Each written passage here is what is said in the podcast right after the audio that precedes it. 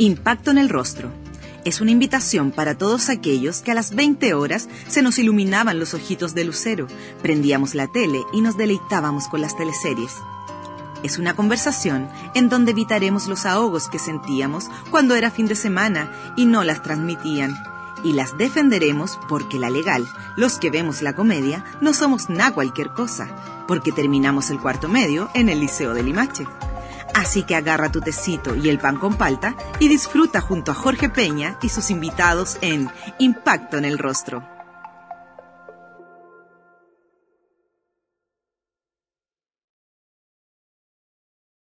Hoy estamos con una tremenda actriz.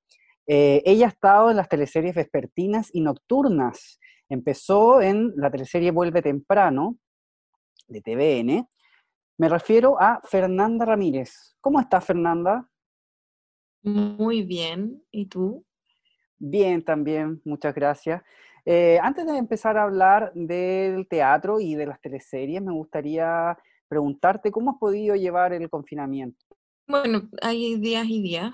En general bien, en realidad, porque me pilló igual armando un proyecto personal alejado de las teleseries. Entonces he aprovechado harto el tiempo en eso. Em, ¿Es un proyecto de teatro? No, no, un proyecto de plantas. Ah.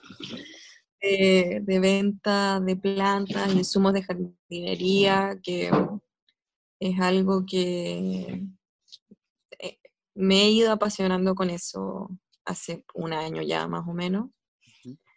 Así que he estado ocupando harto el tiempo para jardinear, para aprender más sobre plantas. Eh, pero bueno, días buenos y días malos, yo creo, como todo el mundo. Ahora, en general, bien, contrastado con otras realidades, bastante bien. Existen plataformas como Escenix, en donde se suben eh, algunas obras y también eh, se está haciendo este, este, nuevo concepto teatro virtual por Zoom, como es el caso de Mentes Salvajes. Eh, mira, de los estrenos recientes que se han hecho, la verdad no he visto. Pero sí, eh, bueno, la de Neira es compañera mía, ha sido compañera mía en varias teleseries y Escenix, ella es una de las gestoras de este espacio. Así que me suscribí apenas lanzó el sitio web, que se adelantó por la pandemia, de hecho, y vi La Iguana de Alexandra con la Paulina Urrutia, Pablo Schwartz y, un gran elenco en realidad. y, y es súper, súper rico poder disfrutar del teatro en esta nueva plataforma, que es una plataforma que ya se está usando en Inglaterra. Em, y, y, es un salto, creo, hacia lo que había de registros de teatro, que antes era una cámara fija y ahora no, ahora hay una dirección detrás de ese registro que permite que uno también pueda ver la obra desde la visión del director. Eh, así que me parece súper, súper interesante y, hay que buscar maneras de reinventarse sin duda en este contexto porque no sabemos cómo va a seguir. Vuelve temprano. Fue la nocturna de TVN en el año 2014. En esta teleserie, nuestra querida Fernanda Ramírez hace su debut en el género, interpretando a Florencia Goicolea, la hija de Pancho Reyes y Amparo Noguera. ¿Se acuerdan que en el primer capítulo a Florencia se le moría un hermano en extrañas circunstancias?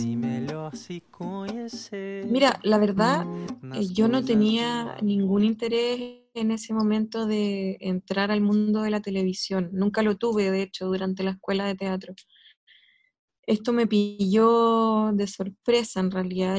Yo estaba cursando el primer semestre de, mi último año, del cuarto año de teatro en la Universidad Mayor, cuando conocí a la Moira. Eh, la conocí en un casting para una película de la Mariali Rivas, que se llama Princesita. Eh, todo bien en el casting, yo era el backup de hecho de Sara, que es la niña que es la protagonista. Y la Moira me invitó después de estos castings a hacer su taller. Yo fui y fui, si mal no recuerdo, entre tres días y una semana, no más que eso, porque era en el mismo horario que yo tenía clases. Y para mí en ese minuto dejar de ir a clases por asistir a este taller no, no era una posibilidad. Entonces hablé con la Moira y le expliqué que en realidad no, no, era algo que me interesara tanto, estaba con la escuela, estaba además con otra obra que ya era de teatro profesional y estaba llevando mi carrera hacia ese lugar que era el que a mí me interesaba de momento. Así que hasta ahí quedé con la Moira en ese minuto, que eso fue el primer semestre. Y después, cuando ya estaba en el último semestre de la carrera, a un mes de egresar, eh, me vuelve a llamar la Moira y me dice que la Dani de Micheli y la Kena Rencoret quieren tener una reunión conmigo. La Dani de Micheli y la Kena Rencoret eran en ese entonces eh, la directora general del área dramática y la productora ejecutiva del área dramática de TVN yo estaba un poco chata de mi proceso de egreso.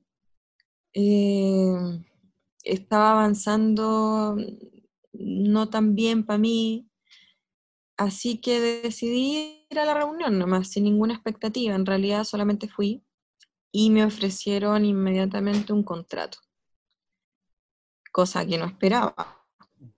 Así que no, no supe bien qué hacer.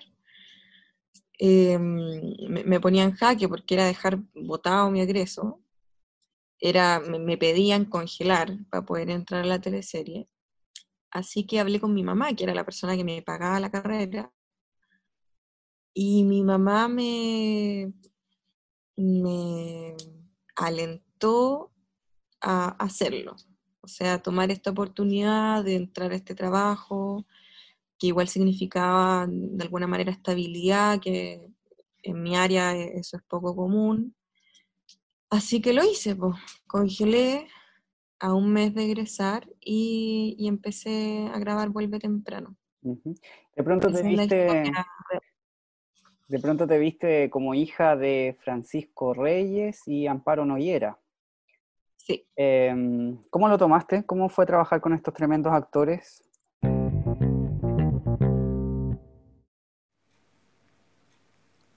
¿Eres amante de las plantas? Tengo un dato que es para ti. La Venus de las Plantas es una tienda de viveros y jardinería. En ella no solo encontrarás la venta de plantas, sino también accesorios de jardinería y asesorías. Encuentra toda la información que necesites en su Instagram, arroba la Venus de las Plantas, y en su página web www.lavenusdelasplantas.com.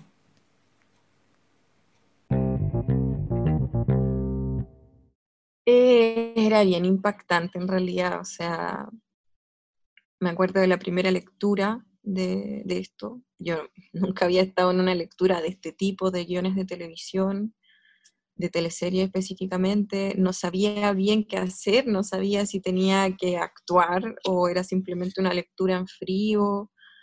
Em, tenía un montón de inseguridades de ese tipo. Y, claro, eh, era impactante porque eran actores que había visto durante toda mi infancia, en realidad, las teleseries míticas de TVN. Em, así que tenía nervio, eh, vergüenza un poco, todo, todo, todo, todo.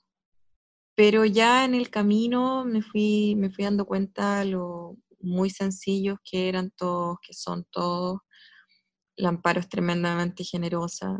Eh, Pancho igual, o sea, hasta el día de hoy yo me encuentro con Pancho y es muy amoroso. Eh, así que nada, fue una, muy, muy buena experiencia y bueno, habían un montón de actores más también muy buenos, Pancho Melo, Andrés Velasco, la misma Patti Rivadeneira, que ahí nos conocimos. Y lo bueno de esa teleserie es que éramos varios que éramos nuevos, entonces compartíamos esta sensación de no entender bien qué onda esto, que era Jorge Arecheta, la José Fibel, con la Connie Contreras, el Pedro Campos, pero que Pedro ya tenía un poco más de experiencia y, por ahí también nos daba tips. El Matías también, era su primera teleserie. Así que bien, fue una gran experiencia. Eh, y ese miedo en realidad era admiración y que después eh, es bueno también que a uno se le caen esos dioses, en el sentido de que te das cuenta que también son personas y también tienen nervios antes de actuar y también tienen reparos y, y uno empieza a cachar eh, cómo funciona el mundo de la televisión igual, porque ellos llevan mucho más años. ¿Tuviste algún prejuicio con entrar a la televisión? ¿O, tenías en algún momento prejuicio? Sí, tenía muchísimos, o sea, por eso jamás, jamás estuvo en mis planes entrar a hacer teleseries. Yo mm, mm, me pasaba cuando era chica que las veía porque en mi casa hay una adicción a la televisión, en mi casa de mi mamá, digo. Y mm, siempre estaban viendo las teleseries de TVN específicamente. Y me da un poco de vergüenza ajena, como que la verdad yo no soy de estas personas que desde los ocho años sabía que quería estudiar teatro, no, me di cuenta más grande o, tomé esa decisión más grande. Entonces veía estas teleseries cuando chica y me daba una cosa en la guata, como que me daba nervio, me escondía detrás de las cortinas, en los openings, me daba mucho, mucho nervio los openings. y no sé, no sé, me daba una vergüenza ajena terrible el de Romané sobre todo, me acuerdo, no sé por qué. Y, y tenía la sensación, un poco yo creo, en la escuela de teatro igual hay un prejuicio hacia el mundo de la televisión, como que uno entra por pituto, que en realidad es lo más fácil. Eh, y claro, tenía todo ese rollo, ¿no? Que, que, no era teatro de verdad, que no es arte. Pensaba que era muy fácil hacerlo. Y, y cuando entré a grabar realmente me di cuenta que de fácil no tenía nada.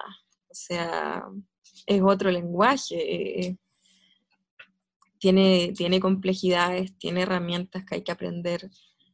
Em, así que todos esos prejuicios se me fueron cayendo. Además, uno, claro, te encontrás con estos grandes actores que de verdad son grandes, grandes actores y te das cuenta que no, no sé, no tiene nada de malo hacer teleseries. es otro, otra plataforma, ¿no?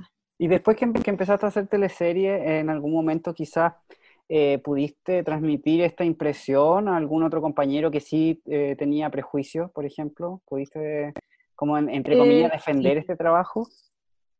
Sí, claro, me, tocó en varias oportunidades recibir un par de, a veces directas y a veces indirectas sobre lo penca hacer serie y, y nada, pues ahí contaba mi experiencia y que en realidad yo considero que de fácil no tiene nada.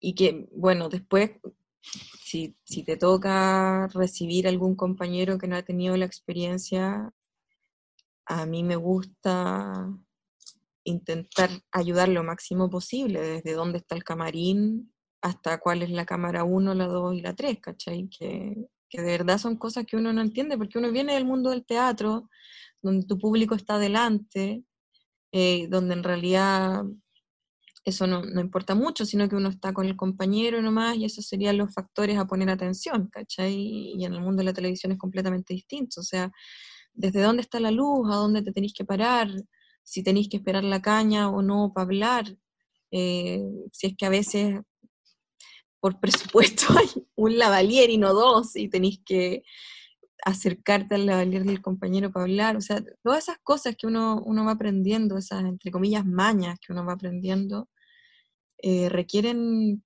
práctica, atención, y no son como llegar y hacer, ¿cachai? O sea, es, poco común que alguien llegue a un set de teleserie y, y listo, yo me la sé toda y la hago, no, no es tan fácil aprender a no tapar al compañero, de esta parte tú, todas esas cosas que las da la experiencia frente a cámara y frente a este tipo de cámara, porque completamente distinto al cine. Aunque muchos creen que Pituca sin Lucas fue la primera teleserie de Mega, en realidad el ex canal de Ricardo Claro había incursionado en el género a fines de los 90 gracias a Rosabela, A Todo Dar y a Algo está cambiando. En esta vuelta a las teleseries, Fernanda interpreta a Gladys Gallardo, la hija del personaje de Álvaro Rudolfi. Cuando empezamos a, grabar Pituca sin Luca, había una incertidumbre, pero siempre hubo un espíritu, no sé si ganador, pero sí entusiasta y optimista, de que se estaba haciendo algo distinto eh, que Mega no había hecho, de hecho, eh, de que estaban grandes pesos también en esta producción. Y, y nada, o sea, siempre igual existió eh, esta sensación de que podía ser un gran fracaso, porque obvio, era un salto al vacío. Pero en su mayoría yo te diría que era un gran, gran optimismo.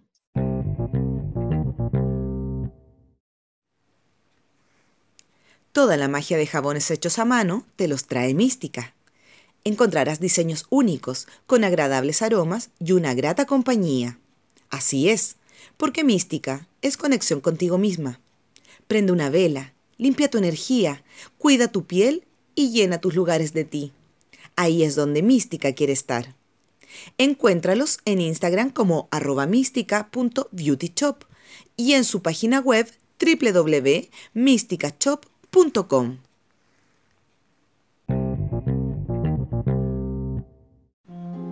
Papá la deriva fue una teleserie grabada en Valparaíso en el 2015, en donde Fernanda interpretó a la romántica Camila. La producción tuvo un promedio de 23 puntos y superó por amplio margen a Matriarcas de TVN. ¿Recuerdas haber tenido em, el tiempo suficiente como para prepararte eh, en este nuevo rol? No. ¿Cuál, ¿Cuánto fue la diferencia entre terminar Pituca sin Luca y empezar Papalaria? Eh, muy poco, como dos semanas. ¿Dos semanas? Sí, fue muy, muy poco. Eh, es más, yo no quería hacer esa teleserie y pedí por favor no hacerla porque en general cuando uno termina un proyecto, antes, ya no, ya no, las condiciones han cambiado, pero antes eh, uno tenía un receso por lo bajo de tres meses y por lo general de seis. Eh, entonces yo ya había tomado otros proyectos, había tomado una película, estaba en una obra de teatro que era súper, súper demandante y esta teleserie me exigía viajes a Valparaíso una o dos semanas al mes, eh, más las grabaciones en Santiago. Entonces yo de verdad eh, pedía como por favor no puedo hacer esta teleserie, ya tomé otros proyectos y lo que hicieron fue darme todas las facilidades para poder hacer todo lo que ya tenía agendado, que no era menor. Entonces llegamos a un trato de grabar teleserie lunes y martes, grabar película de miércoles a domingo y seguir con mis funciones de martes a domingo y los días que, esos martes que me coincidían con la grabación de, serie y función, si es que me tocaba en Valparaíso, grabar en Valpo y después devolverme directo al teatro. Entonces, para mí, y, esto fue el primer mes de, las grabaciones, para mí fue tremenda, tremendamente agotador.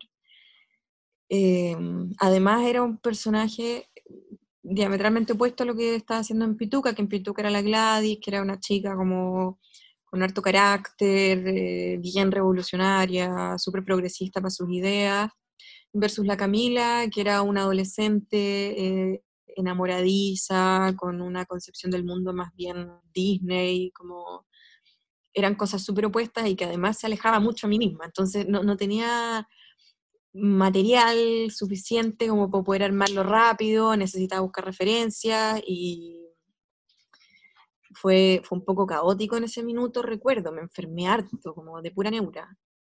¿Y cómo, y, cómo lograste salir adelante haciendo nomás, sin pensar? Eh, haciendo, sí, lanzándome sin pensarlo mucho, haciendo. Eh, busqué efectivamente unas referencias de Disney. ¿Cuáles? Estaban dando en ese tiempo un, como una serie que se llamaba Violeta. Eh, así que nada, como haciendo nomás, haciendo, haciendo, haciendo y, y exigía al mil, al mil. Pero bueno, siempre se puede.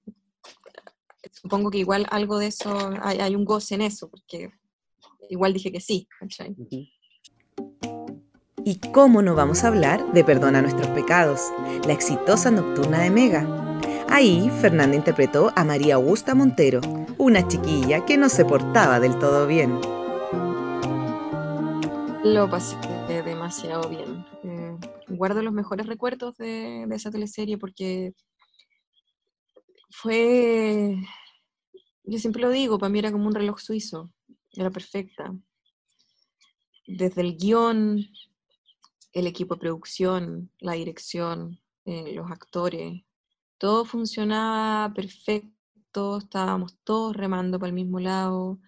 Gran parte de eso, por supuesto, que se le debe a Pablo Llanes, al Cuto López, a su equipo, a la José Fernández, em, que son los guionistas, ¿no? Gran parte de ese mérito es de ellos, porque el guion realmente era excelente y le daba la oportunidad a todos los actores de lucirse en su momento. Eh, tenía la característica de que no siempre los protagonistas eran los que llevaban la historia. Em, y eso era sumamente interesante. Tenía también la cualidad de que los personajes no eran buenos y malos, sino que había una gama de blancos, negros, grises, todo.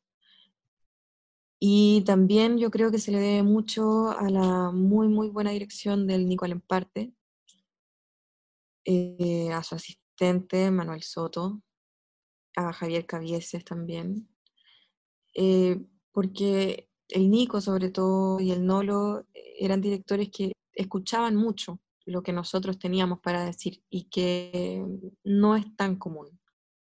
Sobre todo con los actores más jóvenes a veces no, no es tanto el feedback que podemos dar, pero aquí todos teníamos la libertad y sentíamos la libertad, que es lo más importante de, de poder opinar, de poder proponer, em, y que es algo muy lindo porque al final era una creación que efectivamente se iba haciendo en conjunto, con los eléctricos también, o sea, todo el mundo aquí podía proponer.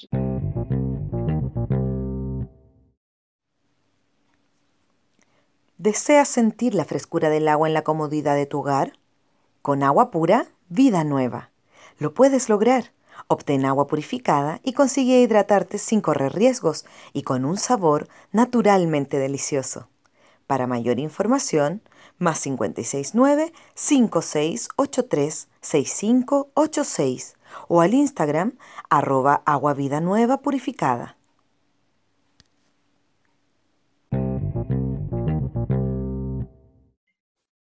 Así que fue una experiencia muy, muy linda, donde además la gente de cámara también se la jugó por, por proponer cosas que veían en series, por ejemplo. O sea, todo el tiempo nos estábamos retroalimentando de, otras cosas. Oye, vi esta serie, caché este plano, tratemos de hacer algo así. Entonces, también se, empezaron a utilizar técnicas que, no eran tan comunes en las teleseries, que se salían un poco del, de la operación clásica que se hace, que es como plano general, plano medio e impacto en el rostro. eh, se salía un poco de esa matemática y eso se agradecía muchísimo también porque a nosotros igual nos desafiaba. Habían otros planos secuencia. Em, así que guardo los mejores, mejores recuerdos de ese proyecto. Es, a mí, a mi gusto, mi favorito, el personaje que más quiero hasta hoy. Así que, nada, eh, lo amo. y en cuanto a la extensión de la teleserie, que fue bastante larga, em, ¿cómo, te lo tomaste? ¿Fue eh, algo negativo quizás? ¿Quizás el punto negativo? ¿O, siempre tuviste el, ánimo de hacerlo? Bueno, mira, tenía cosas negativas y positivas porque en lo concreto evidentemente estábamos cansados, ya llevábamos bastante tiempo grabando, la teleserie ya se había alargado dos veces como de alargues cortos antes de que supiéramos de la segunda temporada. Entonces sí, había un desgaste, sobre todo físico y emocional también, si era bastante intensa. Pero por otro lado, lo pasábamos tan bien haciéndolo que era siempre una dicha, por muy cansados que estuviéramos.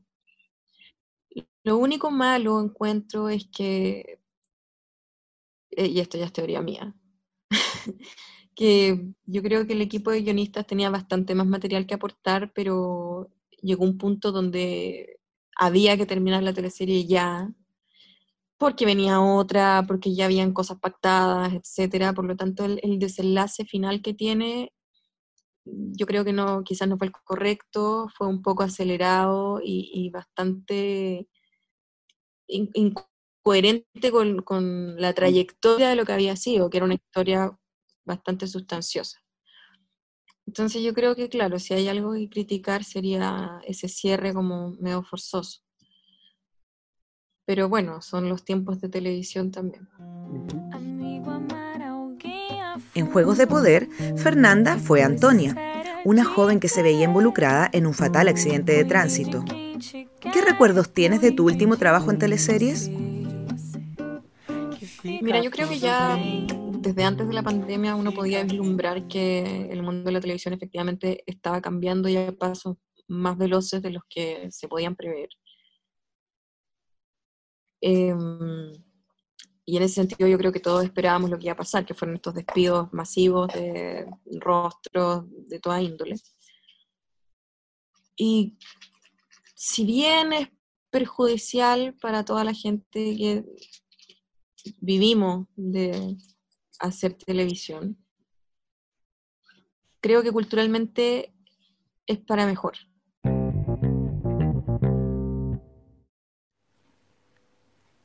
Salvaje es un emprendimiento pequeño donde buscamos poner en valor la flora y fauna de Chile, tratando de generar conciencia y conocimiento sobre la misma, tanto a niños como a adultos. Nuestros productos son 100% chilenos, buscando materialidades y proveedores locales. Las figuras articuladas de madera son lo más clásico de la marca. Las pueden ver en nuestro Instagram, arroba salvaje-cl y o página web www.salvaje.cl.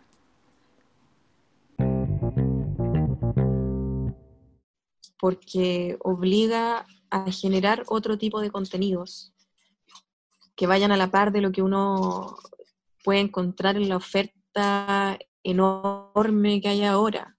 Hulu, Netflix, HBO, Amazon.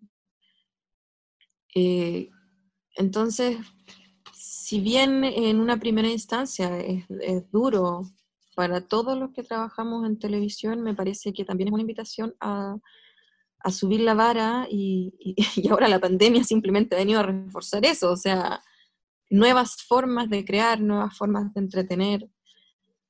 Em, así que es, duro, es crítico el momento, pero creo que hay, que intentar sacarle el lado positivo, que, es este. El generar contenidos más complejos quizás desde todas las aristas. Eh, ¿Y qué opinión tienes de las series chilenas? Bueno, los 80 las seguí, que me parecía una muy, muy, muy buena serie. Eh, ¿Como un camino a seguir, quizás? Sí, de todas maneras. Eh, también. Ah, Prófugos. La Vientera. Eh, también muy, muy buena serie. De Pablo Illanes. Eh, Sí, o sea, mira, en realidad en cuanto a las series, eh, hay un montón, o sea, Ramona también, Helga y Flora, eh, hay harto contenido que se hace en el mundo de las series y del cine que está a un nivel buenísimo. Yo creo que el problema contrastándolo con las teleseries es el poco tiempo que hay para hacer la teleserie. Porque cuando uno hace una producción de una serie o, de cine, sí, también está ahí contra el reloj, es verdad. Pero en un día se graban tres escenas, cuatro, ya, mucho. Pero en televisión grabamos 16, 20 veces. Y eso te acota muchísimo más el tiempo, o sea, realmente no, hay tanto espacio para poder profundizar en cosas que incluso van más allá de las actuaciones. Te hablo del departamento de arte, incluso del departamento de fotos. Y creo que esos son los estándares que tenemos que empezar a subir. Yo no digo que las teleseries tengan que dejar de existir porque son un género en sí mismas y un género latinoamericano. Y que eso eh, me parece súper importante. Em, pero sí creo que hay estándares que tienen que empezar a, a levantarse y que producciones nacionales lo han hecho. pero no en el mundo de las teleseries. Antes de despedirnos, me gustaría preguntarte algo. Eh, ¿Qué pasó en ti cuando viste la palabra hambre en el edificio Telefónica? ¿Por qué? Rabia porque porque no es no es ningún misterio la desigualdad que hay en el país. Y más rabia me da cuando sale Mañalich a propósito del contexto pandemia diciendo yo no sabía que los niveles de hacinamiento eran estos en el país. O sea, no puedo entender la ignorancia y la poca empatía de la gente que gobierna este país. Y no puedo entender tampoco la censura a una expresión artística y que el deber del arte es denunciar también y hacer visible lo que no se quiere ver. Impacto en el rostro. Es una invitación para todos aquellos que a las 20 horas se nos iluminaban los ojitos de lucero, prendíamos la tele y nos deleitábamos con las teleseries. Es una conversación en donde evitaremos los ahogos que sentíamos cuando era fin de semana y no las transmitían. Y las defenderemos porque la legal, los que vemos la comedia, no somos nada cualquier cosa, porque terminamos el cuarto medio en el Liceo de Limache. Así que agarra tu tecito y el pan con palta y disfruta junto a Jorge Peña y sus invitados en Impacto en el Rostro.